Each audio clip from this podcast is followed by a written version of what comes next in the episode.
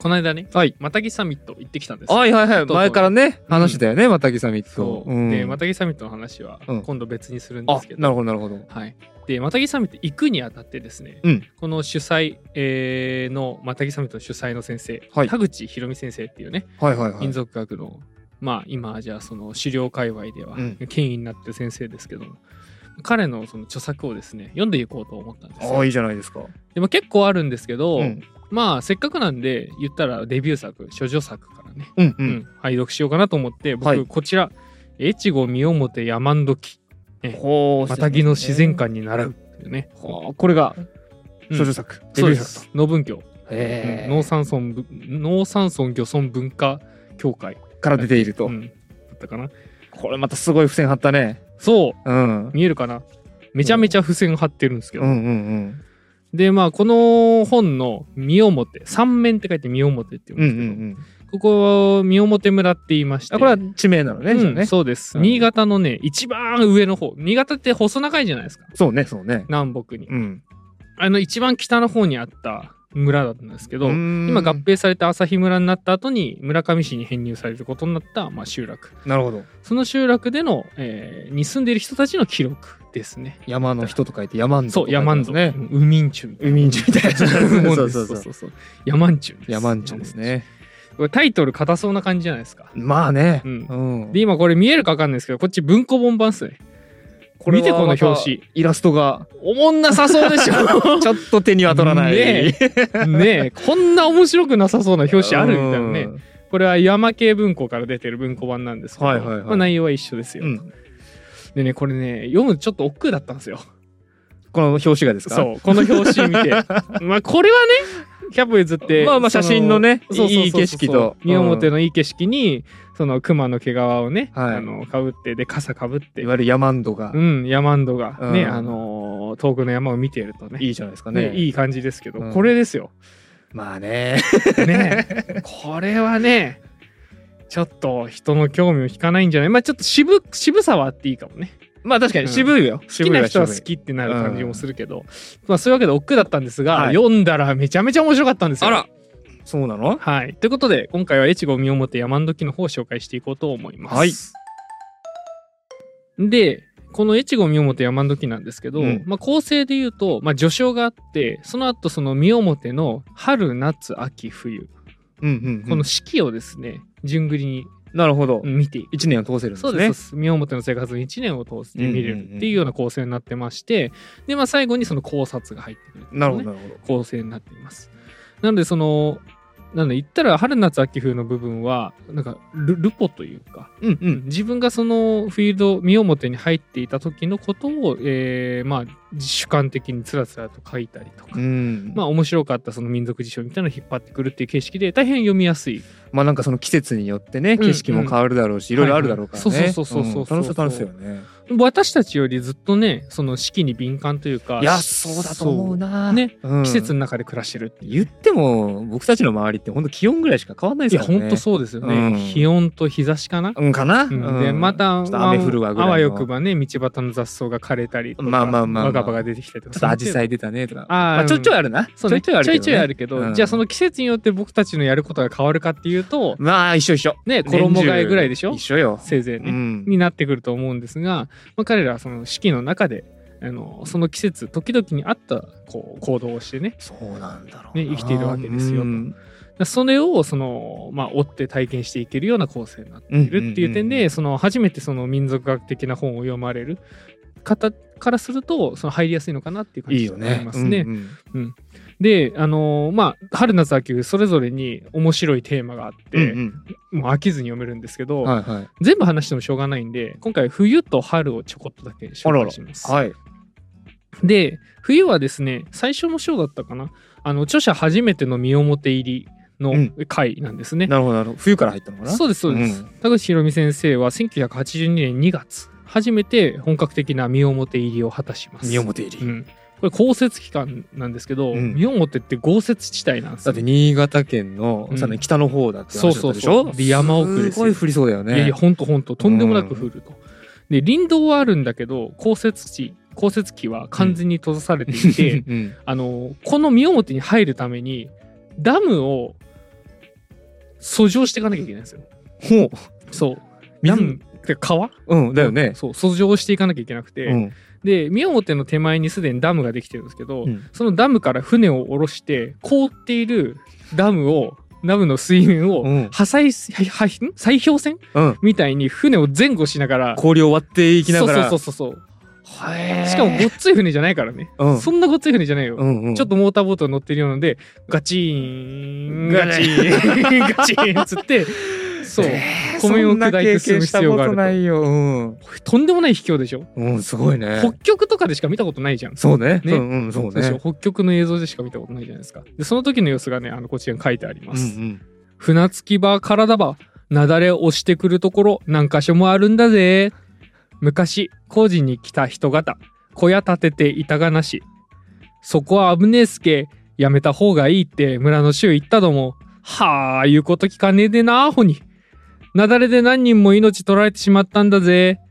山のし下からだば、流れてくる、なだれてくる山は見えねえんがねえ、危ねえんだ、ほに。と、後日老婆から聞かされることになるのだが、この時はまだなだれてくる場所などまるっきり知らなかった。それどころか、おめでたいことに私が一休みしようと座り込み、タバコを吸ったところが、雪崩の名所のど真ん中であったと聞かされて、肝を冷やしたもの だ。うん。危ねえ、危ねえ。 危ねえ危ねえのと、黒角の読み方で、なんか伝わるとこと伝わる。 そうですねあったけど、でもすごい臨場感のあそうる、あの、セリフで。あそうなんですよ、これはね結構ねあの方言をちゃんとそのまま載せていまして、うんうんうんうんあのーまあ今の民族学の民族史では方言をそのまま載せていることってかなり価値があることなんですけど、おうーんそれはその、こっちに訳さずうに、ん、向こうが使ってる言葉そのものを使うってことが、そうそうそうやっぱ大事。だよねっていうのはもうずっと言われてることなんなだけるほどなるどその点でその「遠の物語」っていうのうは、んそのなんだろう資料的価値が低いっていうふうに言われてるんだなるほどなよるねあれけ完全に現代語訳されてそうるかね、そらうね。そうそうまあ言ったらまあ船着き場さっき砕氷船のように進んでいったね、うん船の、まあ、三表側の船着き場まで来てるわけなんですけど船着き場からまあ近くまで、まあ、雪崩が押し寄せてくる場所は結構あるんだぞと。ね、危ないよ、危ないって言ってたうよん。そうで昔工事に来た人たちはそこに平気で小屋建てた建ててたけども、うん止めたんだけど建てて雪崩に襲われて亡くなった人がたくさんいるっていうふうに聞かされて、へえって思ってた筆者なんだがっていう話です、そうだよね。 そこの場所です よそうってそういう。そうそう後で聞い たらああそこそんな危ないとこだったんだがってうん、そう 危ないね。常にそのな危険が周りに潜んでいるような、うんうんうんそういう過酷な環境なわけそでうす。ね。でこの冬の、えー大小冬の部分って、うん身表の雪の中の暮らしと、まあ、あの筆者と漁師とのやり取りが結構多く載ってるんですね。でここで問題です。うん、はい。身表の冬朝起きて最初にやらないといけないことなんだ、最初にやらないといけないことうん冬だからね冬だからねやっぱ雪関係だと思うよねそうですすねそうですうね。ん、扉を開けるあーガチガチになっちゃうからね。も開かないとかうね、んうんうんうんまあでも日が出てきたらちょっと温まって開くようになるかあほんらとそんな急がなくてもいいのとあとこのドアじゃないんじゃねそうか引き戸じゃねそうだなもうそのたいその雪が降るとこだとな、うんてかそうね日本家屋が結構まだ多かったはずなんで、うん、うん、多分蝶番式のドアっていうのはそうないはずそうかそうかそうかああなんだろうな、うんまあ、俺たちはもうしないよね多分やらないですねうん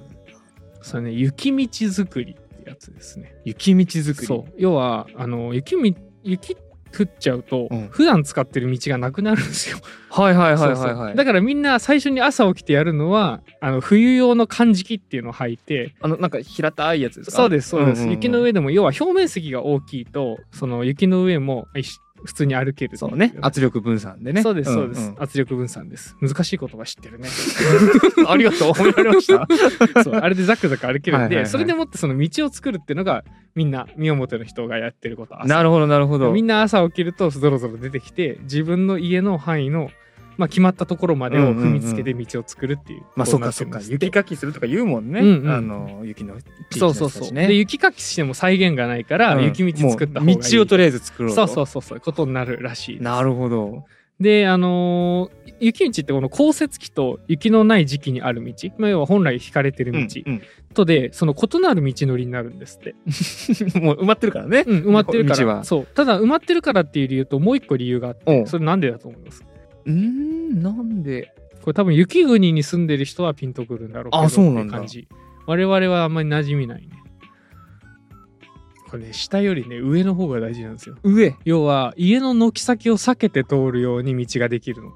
軒先から雪がボンと落ちてきたら危ないっしょああ、そういうこと。そうそうそうだから普通だったらその家の前の前に道路ができて、うんうんすぐアクセスできるように作られるわけだけど、そうね。いう降雪機っていうのはその道がなくなるし、うんしかも軒先ね先に道がありますと、うんうんうんやっぱ雪落ちてきて危ないじゃないですか、うんうんだからそこを避けるように冬特有の道が出来上がるっていうような景観の変化があるんだっそうなて雪国大変だな。ねえ大。変だようねんよく雪に押しつぶされてねうんぬんって話は聞きますけど、うんう全くそれらしいですねなるほど。でまあ漁師さんのやり取りの方もね、うん今の生活だったけど漁師さんのやり取りの方も結構残っています彼らの伝承していってる、まあ、技術とか信仰とかそれからまあ習俗の話もたくさん記されてるんだけど食の話が結構多いんですよお、食べ物ですかそう例えばタヌキの美味しい時期の話とかおお。もうこんなようなことが書かれていはいます、はい。春過ぎて暖かくなってくるっていうとにはーこの綿毛も抜けるしうん油も落ちてしまうんだねだから夏の獣は毛がな毛皮も使い物になんねえんだね肉も痩せて筋張って食えたもんでねえんだ匂いもひどいしね獣はまあ秋から春じゃねえと取ってもしょうがねえね一番いいのはやっぱり寒中で毛皮も油もいい時なんだねっていうふうに言っているやっぱりその冬を越すために蓄えたものがあうるん時期が、そうそうそう冬が美味しいと。寒い時の方が美味しい。ああ、なるほど。ね、以前民族語彙クイズで、うんあのカモシカの肉は寒中がうまいっあてーねあうんうんったけどあ もあ,、ったねれと同じですねやっぱり冬が。そう冬ごもりするねいっぱい食べてるご飯食べている時期の獣は美味しいよね、で、考えたことなかったけど、やっぱり毛皮もそういうのに影響するんだね。そうだね要は冬に当たってさふさふさに毛皮うにす、んうんうん衣替えするじゃないですか、そうだよね、ね。彼らもそうか。犬猫も毛が抜ける時期とかね、あるわじけゃだないもんですか、ね。だからその一番上等なモフモフの時期に取りたいわけですよ、うんで夏だぬきとか見たことあるあ、ないかもしれない。相だよあ、そうなんだ。ほんと気の毒なぐらい毛が ない、毛がないからね。そう。痩せ細ってあね。そ本当に。まあ、痩せ細っているように見えるんだけど、まあ、要は。う。まあ、冬は実際よりももわっとしてるからもこね。。っとしてるからね。可愛いっててなるけど。うん。だからまあ、実際常に貧相なん だけど。そうそうそう。なんかね。そうなんだで、他にもね。黒い服着てるみたいになっちゃうあんだね。そんな感シレじ。そットんがなはっ感きじりしちゃって。そうそうそう。他にも美味しい、えー獣の部位の話してますね。熊のコンドリ、青獅子のマナクとかなんですけど。コンドリうん。コンドリって何青獅子のマナクって何のマナ何ク。青獅子って覚えてるあれ、前も出てきましたしばしばね話題には出してると思う狩猟者の話するときに青獅子うんイノシシではなくて青獅子イタツ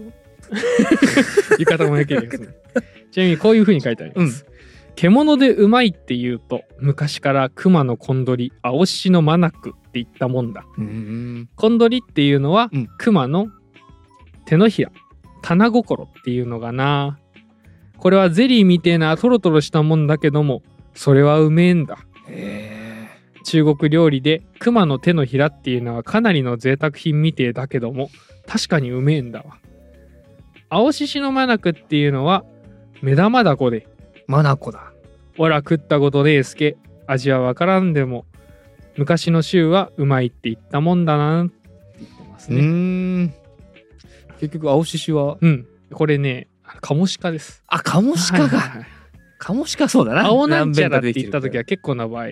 カモシカだなあ、そうなんだうん。カモシカってそんな青いんだっけうんなんでだろうねなんでか知らんけど青しっていうねうーんうんそうそうだからまた今はさ、えっと特別天然記念物に指定されちゃったりして、んカモシカの狩猟って禁止されてるんですけどいわゆるマタギって言われる人たちって、うんクマを換金目的に売って、えーカモシカを食肉利用のために売ってたうん人たちなんだなるほどなるほだかどらカモシカ食って結構盛んでだからその点でこういうねそのクマの方うつ換気目的にうつがうん食べる部位としては手のひらがうまいクマうんと,、あのと基本的に食肉利用で取るけど、ん特に目がうまいってちょっといちう珍味じゃないけどそなうんそかう美味しい場所っていうのがあるんだまあ、かといってじゃあスプーンにねカモシカえのー上ちょっにとやめて ほしい ゴールデンカムイみたいになっ ちゃういやーきついうんなでも実際ナルトじゃないんだから なんでうちハ一族はあんなに簡単に目が取れるあの あか確かにね確かにうんそう結構あしかもねあれえっとカモシカの目ってさ、うん瞳孔がさ丸じゃないのよあ、そうなのヤギとかあの辺りの仲間ってさ、うん。縦か横か忘れたけど四角なんだよねあ、四線みたいになってるへそうーそう後で見てもらえば分かると思うんだけど、結構ねそれが不気味なんですよあ、なんか、こう目の前に対峙した時怖そうね。ね怖いでしょ。ょ、しかもそのカモシカってどっちかっていうと目が横についてるっていうよりはかなり前寄りについてるなるほど、なるほど。。顔がねすごい顔って感じなのよ、うーん。で余計よ余計確かうに。んでまああとはカモシカって寒立ちっていう特性を持ってて神立ち。そう寒い時期になるとその高いとこ登って周りを見渡すためにじっとそこに立つだかへら目があったりするわけ怖くなえ。い怖い。 そうそうそうそういう習性もあるから、うん結構カモシカってなんかねちょっと不気味なイメージもね僕らだからすると抱いちゃうんだけど、うんうんうんマタギの人たちはもうもっぱらあ美味しそうな肉だ食べ扱いだったわ物。け特に目が。特に目が。っていうねへーいうわけだったみたいですね。でまあ三表の集落って冬場は農業ができないんでうんうん。この漁とか男子は漁とかなんですけど、まああとは夜とかですね家でのまあ手仕事が増えるんですね。はいはいはいはい。で一方で製品として売られるいろんなものがもうこの時期1980年代なんで、うんうん街にあふれ返っています。三表の人はそういうものを見て、まあこう思うらしいんですよ。店で売ってるものはあんまり良くねえね。荒いっていうかやっぱり商売だから手抜いてるんだよっていうふうに言うと。商品なのに商品なのにそう、うんあ大量生産するでしかもこれって大量生産するもんだから細部に荒があってものが悪いとかじゃなくて、その手工業。なるそほうどねそうそうそう、う要はでも、えっと、自分たちの作るものと、その大量生産して売られているものにっていうのを比べた時、うんまず思うのは大量生産されているからその細部に荒があってものが悪いっうんうん。ていう認識でそれを見てしまうっていうようなこの、まあ、ロジックというかつながりうんだと思うんだけど、ここで彼らはそっちじゃなくてあ、うん。生きるために作ったものじゃないんでものが悪いっていうふうに主張してるんだよね。あーななるほど。そう要は作り手が自分が実際に生きるために利用するってことを考えて作ってないからなんか必要性に迫られてるそうかどそううそかうで。う需要がそばにあるかどうかっていうーん市場の需要は見てるけども自分自身とか自分個人立て替えた時の需要とは全然違うところにうん。重点が置かれてるから物が悪いっていう認識を彼らははしていたみたそいうななんだ。身表の人だからなんかすごく身につまされるなと思って それ僕らがコンテンツ作る時もなんか近いものがあるのかなと思うんですよ。あのー本当に知りたいって思って勉強するときと、うんうんそうそうそう。これ、例えばやっとくかって そういうそう時そうと、そう喜喜ばれるだろうなと思ってやる時とではあーものが全然違うっていうのは、はいはいはいい、やはい。めちゃめちちゃそうだなとそう思でってすね、そうですね。うん、なんか大事だな大事だねその考え思いましたねうんそうそうまたこの時期ってあとねあの稲作の方がですね、えーちょっと転換期になってまして、うんこれがその手工業に与えた影響も結構大きかったらしいんですよ。うん。あのー和製っていうものが普及してくるんですね。はいはいはい。本来だったら決まった、まあ、6月ぐらいかなに田植えがもううん。始まって終わって7月になったら伸びてきてみたいになったのがちょっと5月ぐらいから田植えしとくかみたいなうんうんうん、ことが今はできるようになったわけです。そうですね。早稲田の早稲ですそうよでね。すね。早いうんねうんって書いて早稲って読みますけど、これの風及によって、まあ、要は任毛作、二期作か、うんができるようになったりとかして、収量が増えたんです。はいはい。一方で、早稲って、育っても丈が短いんですって。うーん、そうなんだ。そう。うんその結果、あのー、藁とかさ、ああいうのって、縄になうイメージないある。あるあるあるでしょうんこれ丈が短くなっちゃったから縄としてなう生活利用に問題が生じ始めてたらしいんですよちょっと使いづらいなっていうね。そう、んこれまあ藁だけど、うん長さ足らないから継ぎ目めちゃめちゃ多くしなきゃいけないとか、うでん。こうやってぐるぐるぐるぐるぐるやってうんで。これの繰り返しでやっていくわけなんでやっぱりそのそれが分断されるタイミングが多いっていうのは効率が悪いわうけなんんで、す手よ、間増えるよね。そうそうそうだからこうなんだろう農業のとしては革新的な部分なんですけど早稲の発生とかっねてい、うのはお米いっぱい取れるし。ね、いっぱい取れるし、うんだから収益は増えるんですがやっぱりその一方で失われなきゃいけなかったものが存在しているっていうのがあるっていうね、ううんん。なんかこうなんだろうこうどどっち取ったらいいのかみたいなところあるわけです確よかにそうだな。うんでまあ粗悪とはいえねその工業せ、えー工場で作られた製品、うんビニール紐とかっていうのがね、うんうん。この後台頭してくるわけじゃないですか今だとその干し柿とか作るのは干し柿用の紐って言ってビニール紐が普通に売られてるわけですよ。昔はは藁でね、うんあうのんああのなったその縄でね縄だ紐か、えー吊るしてたわけですけど今だったらもうコンビニ行くっていうかこう地元のスーパーとかホームセンター行くと干し柿用ビニール紐みたいな感じで売られてるから、もう完全に取って代わられてるよねそそうだねういうの問題が生じ始めたのがちょうどこの時期だっていうなるほどなるほどそのわかるわ転かる換期っていうことねそう連綿と受け継がれる生活文化が見られる一方で、まあ、東北の奥深い山の中でも着実に生活が変化しているのが分かる章っていうのがこの冬の章冬だなわけなんですねな。るほどで2つの季節紹介するって言ったんですけど、うん今のが冬でした冬と次、うん、春です春ですねはい、春はね、まあ、4月中旬から5月初旬にかけてうんなんですけど、まあ、春になってくる時期ですね、んこの時期あの農業が始まってきます、はいはいはいやっと雪が溶けてきましたといいですねしかし宮本の人たちにとって農業より大切なものがあるんですね。まあ、てか同じぐらい大切なものが農業とあるんですね。なんだと思いますあれが始まるるんですよ。あれが始まるあれが始まるんですよ。この時期宮本ではあれが始まる。みんな朝2時半3時ぐらいに起きてバタバタし始める。え昼までには帰ってくっぞ寮ですか違います。むあだから山の中だもんねうん昼までみにんなバタバタし始めます。夜が明ける前にうんみんな家出るんですよ。だから朝なんかはね、三表の集落はもぬけの殻だったらしいですよ。ね何すんのそんな子朝供早もく出ていく。子供もうん。何してんのそれ戦争が始まるんですよ。ゼンマイ戦争。山菜 採りそう。 ゼンマイ戦争と言われる時期千が枚戦争始まります。田植えの時期と重なるんで、自分の田んぼの田植えとはあ山奥のゼンマイの収穫を同時に行わなければいけない時期が、この春の始りまりの時期ですね。なるほどなるほどこんな風に言ってます。はあゼンマイの時期になれば戦争だぜ猫のた手も借りてくれ忙しくなるんだぜって、おばあちゃん言ってたみたいですね。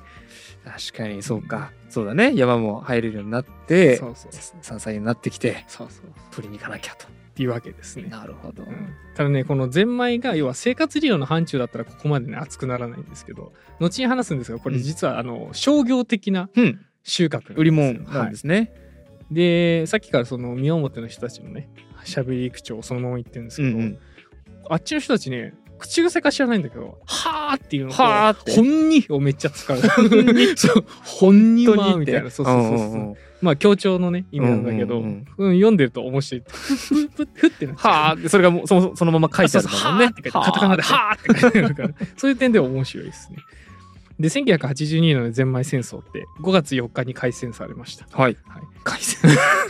もう人によってはゼンマイ狩りの対象になる山の山裾うにんゼンマイ小屋っていうのを建てるんですよ。ほナタとノコギリ、ううんそれから山ぶどうのつる弾力のある小枝だけで作られる結構立派な小屋なんですよ。へゼンマイ狩りの時期はここで寝泊まりする一家も少なくなくてえ。もう行き帰りする時間ももったいないよなあ、そうそうそうそう、もう寝泊まりする。うんで、子供は宿題そこに持ってくる。宿題そうそうそう。リアルだなだから、この地域は学校の特別休暇としてゼンマイ休みがあったらしいです。ゼンマイ休ゼみンマイ休 みそうそう、あったらしいです。 そうあすごい初めて聞いたで、このゼンマイの採取領域って村民間でちゃんと取り決められていて、うんまあ、土地自体は国に帰属するんだけど採取領域とか採取権っていうのは村で区分け管理されていたらしいですね。でこのゼンマイ戦争やゼンマイ小屋という季節労働が彼らの生活に加わったのって、うん実はさっきも言った通り商業利用があの目的にあったので、うんうん大正時代初期からこの習俗が始まってるんですよ。なるほどだから全然その歴史が長い習俗ではないんですけど、うんうん誰もがそのゼンマイ小屋っていうのをこう自分たちの手仕事として作ることができるはでいこの時期になったら作ってゼンマイを取りに行くっていううんこうルーティンが出来上がっている、だから短い時代性時代の流れで言えば短い習俗なんだけども、うんうんなんかすごいこうなんだろう生活に深く深く根ざしている感じが出てきて、そうだね私は面白いなと思ったんですよね、だからどれぐらい長い期間続けられているかとその習わしというか習慣とか習俗のその真真実味って言ったらあれだけど感じられるその生活における重さうんうんみたいなのは全然釣り合わないんだな必ずしもっていうのは感じたそうだねずっと昔からそれやってますじゃないんだもうんんねそうそうそうそうそうでなんだったらその大正時代初期以前ってろくに採取されなかったらしいんですよ、ゼンマイあ、そうなんだ、うん別に自分たちはそんなに食べない。そうちょっと取って食べることもあるんだけど、うんその程度うんうんうんうん。らしいです、でよその人間が入ってきて採取し始めて自分たちでも積極的に採取するようになって食べるようになった、っうんていうことらしいんですよ。なるほどな、ういや今で考えるとさその芸能人ぐらいだもんねその、うんうん仕事のために学校を休みますみたいなのね 確かにね、うん一部のね特別な人って感じです。そうだよねで全うんそううんゼンマイでそれになるんだっねて思って、そうしかも換金目的ですからね。そうそうそうそうそなんか完全に生活に必要でこれ欠かしたらあの今年のは夏秋生きていけないってならわかるんですけう、ど、うんうんあのまあ、副業みたいなもんなんですよ、うんうんそうだ彼よらねからするとね、うんうんそうそうでもねこれが結構稼げたらしくて初めてゼンマイ取りで稼いだ夫婦はうん20日間で60円これ現在の価値で言うと24万ぐらい稼いではあいいじゃないですか普通に副ね業で月収ぐらいねちゃんと稼げて、す20日間ですようん20日間だから村の者が見たことのない大金レベルだったわけ ですね当時からするとえ20日で24万っておめえこれ1年でも稼げねえぞみたあいそなこ取ったなっつってそうそうそうそうそう、でまあだから年収の半分になるレベルで稼げたらしいであそうすうんうこんうんうれん当時は。っていうようなねこのゼンマイ戦争の話とかも載へってーるわけなんです面白いねで他にも、あのー村の開拓伝説が村に走っている水路で説明できるっていうことに気づいた田口先生が、うん村の人にいぶかしいうんいぶかしい顔をされながらも、うんうんあの水路を測っている様 子村の開拓伝説は本当だったっていう証拠がああいつは何をしてるんそだうっつってそうそうお前暇だな本当にみたいなこと言われると であとはあのむ丸木舟っていうの昔ね丸木舟、うん狩猟に使って狩猟じゃねええっと漁労かうんに使っていたらしいんですけどこれがもう当時使われなくなっていて、うんでもその復元をしたいとギリギリ使ってた世代の人が残ってるから、うん丸木舟の作り方を教えてくださいと、はいはいはいその工程をカメラに収めさせてくださいって田口先生がお願いして、うんでそのそれに適した木を探すところから始めた時の多いねお話とか載ってたりとか、うんうんうんあ楽しそうやそうう、そう、その木は作るのにはダメだよって言ったやつがもう外見上立派でいい木だったからん、でもまあ使えそうだから使ってみようってやったら実際使えなかったとか、ええそういう話とかあったりして地元の人の知見が光る回なんですね。いいねそうやっぱりその人たちは長年の経験もあって今までの蓄積もあってそうなのよ知ってるんだよねそういうことをなんかこうそういうのが見たかったみたいなのがねここで読めるんですね。ああそうそうそれから特殊カモシカ漁須の山っていうのとかね、ほ冬山にね泊まり込みで行われてかつ一冬で限られた回数だけしかやっちゃダメううんで槍を使って必ずカモシカを仕留めなさい槍そうで山言葉に厳しかったりとか、うんうんうんうん山言葉ってね山の中でしか使えないし、やり山まのしたよね中ではそれしか使えないって言葉だね、とかそれをまあ使い忘れたらあ水氷をしなきゃいけないとか、ね、寒い水ね冬山の中で水をかけて怒られるっていう、それでまあみそぎですけどきちーその時のその要はき厳しい漁師の世界、でもその先にある取れた後獲物を取れた後のそのお祭り騒ぎ感とか、うんうん、うん、そういうのを緻密に描写されてるんですね、へそれから穴の中の熊を撃つ漁これ穴熊漁って言うんですけど、うんうんうんこれた縦しとも言うんですね現地ではえう。んでここでその行われる漁師同士のやり取り「おめえ行ってこいやいやおめえが行け」みたいな みんな嫌なんですよやっいやぱ怖いそうそう危ないしね怖い怖い怖い怖いうん怖いからっていうそういうなんかこう僕らからすると「いや俺が行く」みたいな、うんうんうんね、勇猛果敢なイメージイメージよありますけど「うんいやおめえが行け」みたいな実際行く側は ねやっ若ぱえのおめえが行けみたいな おめえに花持たしてやるよって言って言いながらみ たいなねやりとりがあったみたいなのもあのチーズにいい書かれてねるなんかリアルでいいよね、そうん、であとはあの新潟の山奥にはいると思えないイケメンな少年のブロマイドが乗ってた りね見せてもらっ たそうめちゃめちゃイケメンだよここにいいねの本当にそうしかも半裸っていうね、んうんあのその点なんか本当ジャニーズにいそうな感じのえ本当ににね濃い顔立ちのね、そうそうそうこれだけでも一元の価値ある そういう本としてねそういう ことしてねうん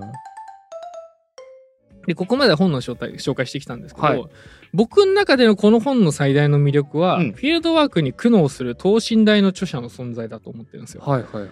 ところどころでね田口先生若い田口先生ねうんくじけそうになってるの がね、たまらなくいいんですよ。やっぱ厳しい環境厳しい環境で慣れないフィールドワーそクうだでよ。ねでもともと確か近畿日本ツーリストかどっかに勤めてらしてうんでその関係で田舎行かれる機会が多くて、うんうんうん確かどっかのタイミングで大学の先生と知り合って「お前はその立場で終えるつもりか?」って言われて修士博士取って教授までなったなるほど経歴の人なんですけど確かねでその要はそう大人物になる前のうん若い時期ですよ。でくじけそうにねしばしばなるんですけど、うんその度に村民とのねやり取りが行われるんですね、宮本の人とこれが激エモなんです よで特にエモいのが序章に載ってるところ、はいはいはい。ここでは筆者にとって最も印象的な宮本に関わる思い出が語られています、1984年4月の末日筆者は熊狩りへのまあこれで3回目になるんですけど、うん同行を許されます、うん早朝6時のまだ暗い中を村民と共に山へと繰り出していきます、で山にはまだね雪が多く残っています、うんで僕らってその狩猟やってないからなかなかイメージできないと思うんですけど、冬って雪が積もってて歩きづらいし危ねえじゃないですかっていうイメージよ。ね、うん寒いし、うんそんなのもうちょっと過ごしやすい春とかそういう時期に狩猟すればいいんじゃないのって、うんうん。まあね僕ら一般人からすると思うわけなんで思すう。うん。ただ春夏秋って木が生い茂ってて見通しがめちゃめちゃ悪いんですよああ、白い中に熊がいた方が見やすそういいうのことか。そういうことはでかつ木々がないから、うん向かいの山裾まで山肌まで見えるわけです、うんうんんそうなると、向かいの山肌に熊がいるって分かったらみんなそっちに移動してって計画立てて狩猟することができるわけなんでなるほど確かにそうそうだ。あかとん美味しいしね。そう美味しいしね、うん考えたことないと思うんだけど実は結構そういう需要があったりとか、まあ、あとはその秋とかだと木の葉に足滑らして滑ることはあっても雪や足埋まるからうん確実に前には進めるわけ、なるほどなるほど一歩一歩ザクザクとそうそうそう先頭の人がラッセルして、まあ、ラッセルっていうんですけど雪道を作っていってくれれば、うんうんその後続は続いていけるってこともできるしねそうでまあそんな感じなんですがまあもう当時1980年代かつてはその菅笠で行っていた手信号、うんこれあのリーダーがですね向かいの山からそのんえっ、とねこれ一から説明した方がいいな、うんうん熊の狩猟って多くの場合多数の人数多人数で行われるんですよ、はいはいはいセコって呼ばれる熊を追い立てる仕事の人でね熊はねどっちだっけなカモシカはあげる熊を落とす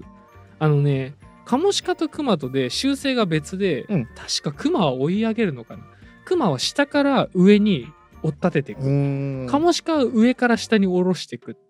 そういう風な感じで狩猟を進めるんだけどなるほどその追っかけていく賑やかに音立てて「ほいほい」とか言って、うんうん獣を誘導する立場誘導する人たちをせこっていうんですね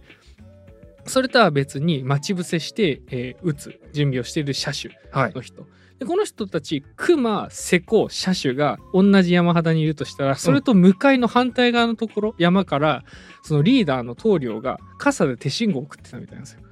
クマが今こっち行ったぞっていうのを傘で示ししたりとうか、んうんうんそろそろ近いから撃てっていうのをその傘で動かしてそうなんだそう そう見せてあの全体の指揮を取っていたらしいんですけどもうこの時代菅笠でおそ行っていた信号はトランシーバーに変わってます。うんまあ便利だもん ねそうそうそうそう。一番ね山本さんどこ行ったら、あ の、熊そっち行ったから、あの、うまく誘導してくれ、どうぞ、みたいな感 じになってたわけですね。そう。で、それに切り替わっていた時期なんですけど、うんまあ、村民たち、その中でも村民たちの長年の勘とか、うん経験に裏打ちされた巧みな熊の追跡が、うんあの田口先生の目の前で行われていきます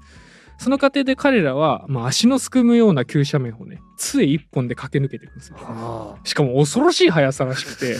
あのきこの間のまたぎサミットでもうん話聞いたんだけど、70とか60後半のもうなんか2本の足で歩くのがね、うんやっとのおじいちゃんがうん山連れてった途端にサクサク歩くんだってよくわからんって言ってたけどなんかねそういうとこあるみたいですあね。へーもう山に入ったらちょっと別のあそうそう別な、もうずっとこっち曲がってんのに山入っとったらスッて背筋伸びて走ってスイッチ入っていくんだそうそうそうだから人間わかんねえなってところなんですけど、うんまあ要はそんなね老若老若男関係なく、うんうんうもんうとにかく杖一本で山道をバーッとかけていきますと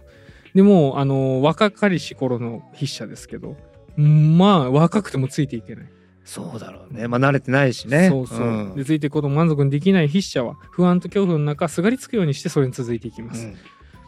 ふと首に下げたカメラが邪魔だって感じた瞬間があったらしいんですうんなよ。何をかけてたってカメラ。カメラあうのんカメラねまあ、あの、資料写真のためにそうカだメねラ持って走ったわけなんですけど、これ邪魔だな。うん要は気が散ったわけですね。で、その瞬間、足が斜面に取られて、うん杖がバキンと折れたと。あらで、雪の斜面を滑り落ち、黒く濡れた岩肌が頬をかすめ、次の瞬間には黒々とした滝壺の中に沈んだ。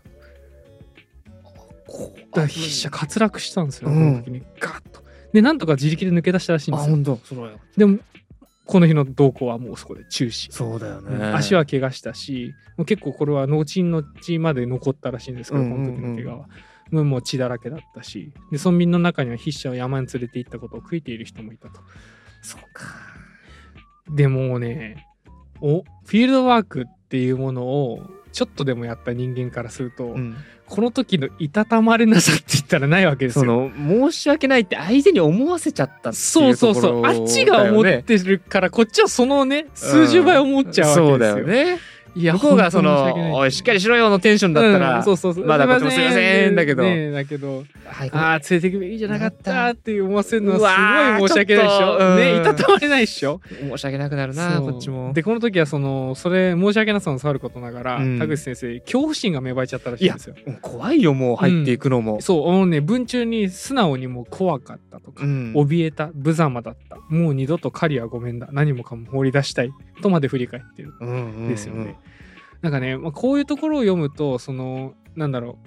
う学術的な本って結構血が通ってないのが多いというかなるほどなるほど。その人の人となりが見えてこないまあ明らかに写生してるもんなんですけど、うんそういう時は。うん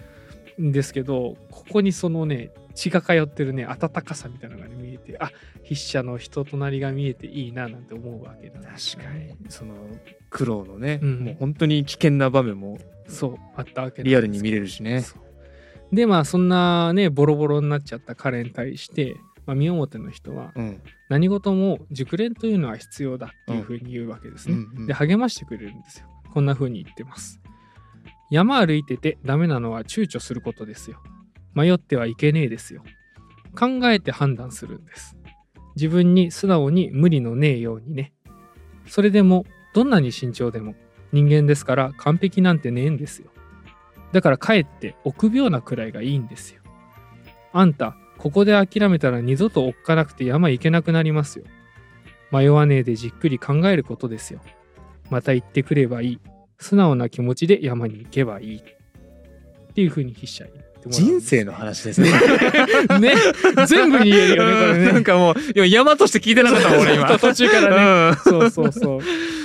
いやーいいいい言葉言葉ですよねかけてくれるねうん一番ボロボロの時にねうん身に染みますよねあ気にすんなとかじゃなくてじゃなくてう、んこうあるべきだったんだよとうんこうあやっていけば今後そんそれ以外のことも怖くないですようんうんまた諦めずにおいでって言ってくれるのねなんて嬉しいですかそうだね。でも田口先生ね恐怖心が簡単に拭いきれなかったみたいです、うんまあそこはそうよ。そううん20日間ここで療養します身をもってで、うんそれからリハビリ兼ねて東京に帰るんですねで都会で身をもってとのと身をもってと都会のギャップに世界観のギャップに苦しんで、うん自身の不甲斐なさと恐怖心を持っても持ってしまっているから戻りたくねえ行きたくねえって思うわけです、うんでも一方で身をもての戦望を忘れられずにいたんですね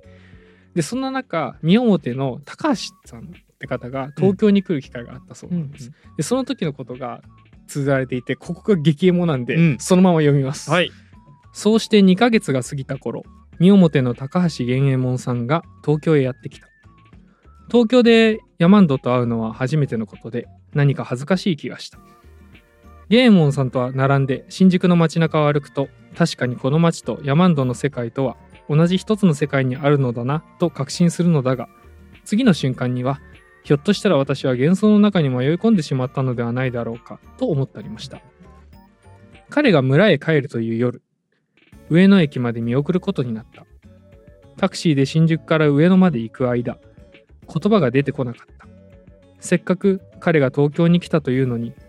こんな機会はめったにないというのにろくに言葉を交わしていなかった私は何を言っても嘘になるような気がしたし自分が弱気になっていることを悟られてしまいそうで怖くもあった彼も私に語る言葉を探しているようだった彼はホームのキオスクでサントリーオールドのボトルを買うと、これ、帰りの電車の中で飲みながら行けや、と言ってくれた。夜行列車に乗り込むと、彼はホームに立つ私に微笑みかけ、車内から窓に、はぁ、と息を吹きかけ、そこに太い指先で、クマ、と書いた。そして、照れるように元気を出せと体をゆすった。私は戸惑っていた。彼はまた、クマ、とゆっくり書いてみせ微笑み続けた子供のような微笑みだったヤマンドの世界が知りたかった彼らからもっともっと学びたいと思った恐れている自分そんな自分などいらなかった突き抜けたかったこの時私は都会の日常よりもヤマンドたちの世界により際立ったリアリティを感じている自分に気づいた私は窓に大きく「クマ」と書いて答えた彼は満足げにうなずいて笑いワンカップ大関を一気に飲み干した列車はゆっくりとホームを離れたといういいね。エモくないですかいいね。いきなりだから、その、帰ってこいよって直接言うこともなく、行くこともなく、うん。別に来なくてもいいよということでもなく、なくクマと。そう君の欲しいもんはこっちにあるだろうん。その要はね身をもてに行く電車の方からね、そうだよね。電車の中側からうん。要は彼の高橋さんの世界側そうだよねか。らそれを提示してみせて、うんそれに田口さんは答えてそれに対して満足げに高橋さんがうなずくという、うん。そうだから、この東京で、うんその、こっちの東京の話を、なんか、話題ポンポン出してうん話すのも、もうなんか、いや、本当はそんなことが、ね、喋りたいんじゃないっていうのが嘘の嘘になるっていうことだよね、そ多うなん分で。すよ。いやー、よかった ね、い今やのね。いいでしょこれめちゃめちゃいいんですよ。よこれが序章にあるんですよ。。序章ですか、今のが これがね一気に引きつけれられるわけなんですね。あーいいねそ。う僕のね下手くそな朗読なんかよいやいやいやいりあと実際いいね読んでもらった方が感じるね雰囲気っていうのは全然違いますんうで、ん。ぜひぜひね、いいね。読んでほしいわけいちご、なんですよね身をもって、山んどきですからね。そうタイトルだけですねつまんなさそう な言うなよ。内容はタイトルだと内容はめっちゃ文庫本の表紙な面白いそうそうそうこれ なこれはちょっと微妙だうな、んうんなのでいい本なんですねいいね。じゃあ現在の三面村をうんちょっと航空写真で見てみましょうか、お、いいですね。こう山に入ってって熊を追いかけ落ちたそうあの思いね思い出の。冬になると過酷で、うん。ねあの断崖絶壁のある村ですけうど、ん今どんな風にえー航空写真では見えることができるのかと、はいこちらですね、はいうーんと、合ってますそれでここ、ここからも動かさなくていいのね。うん実はもうね、朝彦です。そう三面村ってないんですよダムそうね埋められちゃったんですね。そう沈んじゃいました。身をもってメモリアルパークなんていうものねがあれぐら文いですけど字が見えますけども。 1985年ですねあ、じゃあもう本当にそうですさっきのと直前ね。だったわけなんだけど1985年に明手村はダムの開発のために湖の底に沈んでるんですねだからこれこの本ってうんもうどこにもない、でうもん確かにあった村、そこで過ごした筆者の時間その全てが詰まってるんでおすいよ。おいおい、これ、獲物畳みかええけ で。しょめちゃめちゃええものなんあ、ですよ。そうなんだ。これねぜひ皆さんに読んでいただきたいんんですよ。ね。そうだようんね。でこっちの単行本の方は絶版なんで、うんもう農文教から出てないはずなんですがこちらの山系文庫の方から出ていうんる、うん表紙は面白くなさそう なあの新編言うなって越後見表山の時の方が出ておりますはいのはいではい。まあもしかしたらバリューブックスさんとのコラボの中で、うんうんあのこちらもいやなんだっけゆる学と、えー本棚みたいなのができてるだけ、あうんうんブックだかショップだかっていうのができてるはずなんでそちらの方でその売り出してもらえるかなとは思います。あのぜひぜひこのエモを皆さんもね体感していただきね、たいで体すね。感していただきたいです。うんはい、ぜひぜひよろしくお願いします。ということで、はいえー今回は越後宮本山の時の紹介の動画でした。はい。えー面白いと思った方は、まあ、チャンネル登録、高評価、それからツイッターのフォローと、えーよろしくお願いしお願まいす。しまそしてね、まあ何よりあの買っていただいて、ぜひぜひね、こちら読んでいただけると嬉しいなと思います。序章からすごいと。すごいとといいううこ。こととで。助手のつかみがすごいということで。はい。ということで今回は以上になります。はいえーご視聴ありがとうございました。ありがとうございました。